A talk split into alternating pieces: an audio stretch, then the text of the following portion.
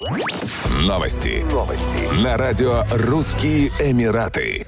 Первый посол Объединенных Арабских Эмиратов в Израиле Мухаммед Аль-Хаджа принес присягу в Абу-Даби в присутствии его высочества шейха Мухаммеда бен Рашида Аль-Мактума, вице-президента, премьер-министра ОАЭ и правителя Дубая.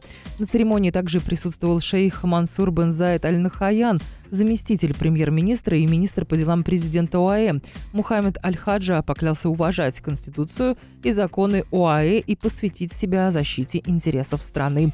Шейх Мухаммед пожелал ему удачи на новой должности, а также дал ему напутствие, призвав способствовать укреплению дружбы и сотрудничества с Израилем, поддерживать культуру мира, сосуществования и терпимости между народами двух стран и народами региона.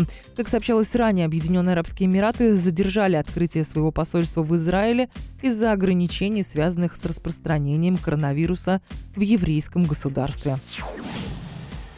Граждане Украины, являющиеся резидентами Объединенных Арабских Эмиратов, смогут обменивать, получать в упрощенном порядке свои национальные водительские права на местные бесплатно и без экзаменов. Соответствующий меморандум подписали в Абу-Даби министр внутренних дел Украины Арсен Аваков и вице-премьер-министр внутренних дел ОАЭ шейх Сейф Бензаид Аль-Нахаян.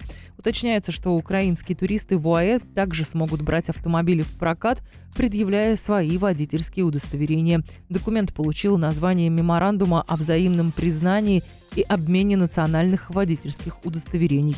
Подписание документа состоялось во время первого официального визита президента Украины Владимира Зеленского в Объединенные Арабские Эмираты.